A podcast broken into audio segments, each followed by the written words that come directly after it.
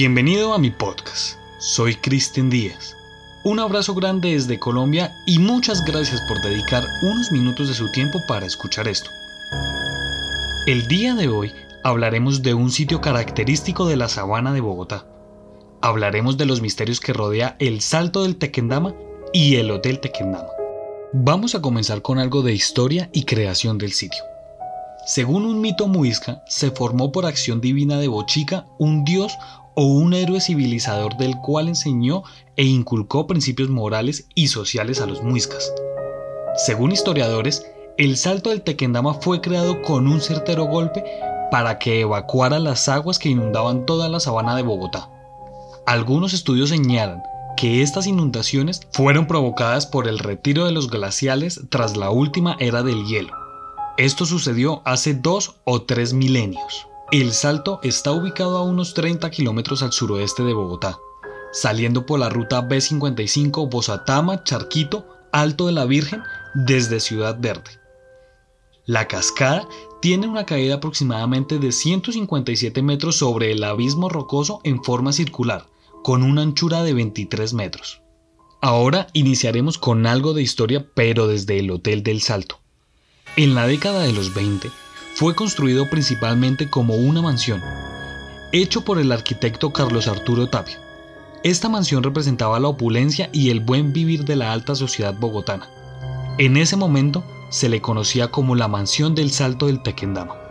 En una época posterior, más o menos en 1950, se decidió reconstruir toda la mansión para volverla un hotel, pero estas obras nunca se comenzaron.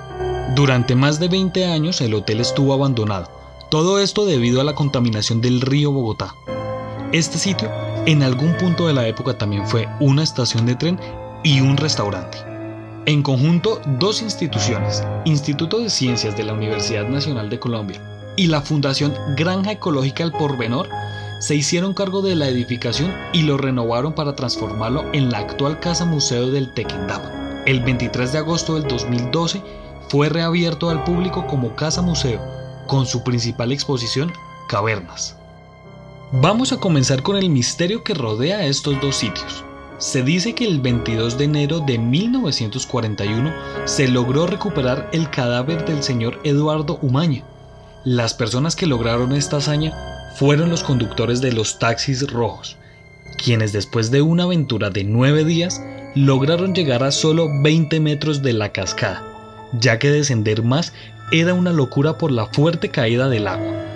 Jorge Bejarano, un amigo muy cercano del suicida, intentó lanzarse al fondo del abismo en más de seis ocasiones, con el motivo de un pacto que tenía con el suicida, el cual era que ambos morirían con un día de diferencia. Unos días después, con ayuda de algunas cuerdas, llegaron hasta el lago de los muertos, donde se formaba un fuerte remolino. Afirman los que lograron esta hazaña que el lago estaba decorado de, y cito, una soledad absoluta poblada solo por el ruido tormentoso del agua despeñada y por el permanente olor a cadáver en putrefacción. A pesar de la bruma y la espesa neblina que habitaba en el lugar, los conductores lograron ver un bulto que iba y venía en el agua. Pese a los intentos para sacar a su amigo del fondo del lago, no tenían las herramientas necesarias para la extracción del mismo, así que regresaron a la cima con las manos vacías. En el noveno intento, lograron rescatar el cadáver de Umaña. Este solo tenía una media y un pedazo de zapato en su cabeza. Tenía una corbata fuertemente anudada a los ojos, la cual estaba adherida a la piel. El 5 de enero de 1941, Diva Quintero, viajó desde Neiva con el único propósito de quitarse la vida en el Tequendama. Sin embargo, no tuvo en cuenta los horarios del policía que custodiaba el paso hacia la cascada, truncando sus intentos suicidas. De camino a la estación de policía, Quintero intentó lanzarse contra el tráfico, todo con el fin de quitarse la vida, pero tampoco tuvo éxito. Pese a su fracaso, sentenció que tarde o temprano se suicidaría. Además, la policía encontró entre sus pertenencias una carta que seguramente dejaría en la boca de la cascada antes de lanzarse. La carta decía lo siguiente. Yo, María Diva Quintero, a quien dicen madama sus amigos, mañana 5 de enero me lanzaré al Tequendama sin testigos. Oh vida vana y traidora, tormento torpe y nefando de la ausencia, esperas de horas tras horas y siempre estar extrañando su presencia. Boca del abismo cruel, hondura de la tremenda catarata. ¿Para qué vivir sin él? Acepta la humilde ofrenda de esta chata. Además de los frustrados, llegaron los que serían atraídos por el sitio. Esa es la historia de Adolfo Neuta, un improvisado corresponsal que trabajaba para el tiempo. Él se paseaba por los alrededores de la cascada siempre en búsqueda de alguna persona que quisiera terminar con su vida. Todo comenzó en 1963, cuando en el famoso almorzadero de Carlina Garibello, quien era su amiga y también una improvisada corresponsal para el espectador, llegó un visitante que mientras pidió comida empezó a dar explicaciones innecesarias de su presencia en el lugar. De repente, el joven tiró un sobre al suelo y de un par de brincos saltó los reporteros, entre empujones y forcejeos, intentaron agarrar el papel que el suicida había dejado. Todo para obtener la primicia, sin saber que ellos, días después, serían la primicia, ya que gracias a esto terminaron en el fondo del Tequendama. Transcurría el año de 1946, cuando José Jiménez, quien era cronista y había dedicado gran parte de su vida en contar las historias de los suicidas de Bogotá, se convertiría en leyenda. Tal fue su cercanía con el sitio que aseguran que el señor Jiménez metía pequeños poemas escritos por él en los bolsillos de los suicidas. Todo esto con el fin de adornar más el misterioso sitio.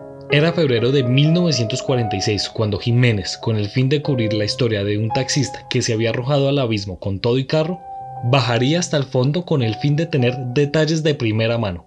El frío de los vapores, el olor putrefacto de cadáver y la misteriosa bruma que cubría el sitio le provocaría una infección pulmonar que lo fulminó y acabaría con su vida, y con él un gran centenar de historias místicas y trágicas del sitio.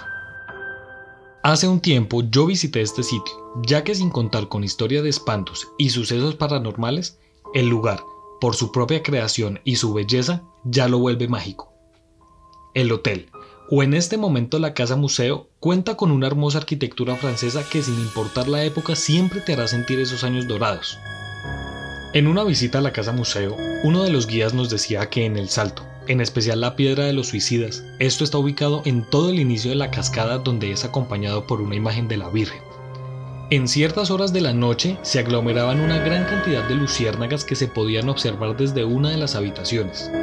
Esto dicen los guías, era un mal presagio, ya que siempre que se les reflejaba a algunas personas, las cuales, por un sentimiento o impulso desconocido, eran llamados al borde, y los mismos fantasmas que estaban en el sitio los incitaban a lanzarse. También se dice que las personas que sufrían penas amorosas comenzaban a escuchar voces las cuales los llamaban al fondo del abismo. Todo esto se dice que es producto de los seres que quedaron en el fondo del lago y sus cuerpos y espíritus quedaron allí por muchos años a mi punto de vista, es un sitio que vale la pena conocer, no solo por su belleza natural, sino también por el misterio que lo rodea. Yo sí creo que debe existir cierta magia, primero a raíz de su creación, segundo por toda la naturaleza que se encuentra en el sitio, ya que deben existir todo tipo de elementales, tercero por la cantidad de personas que terminaron con su vida allí.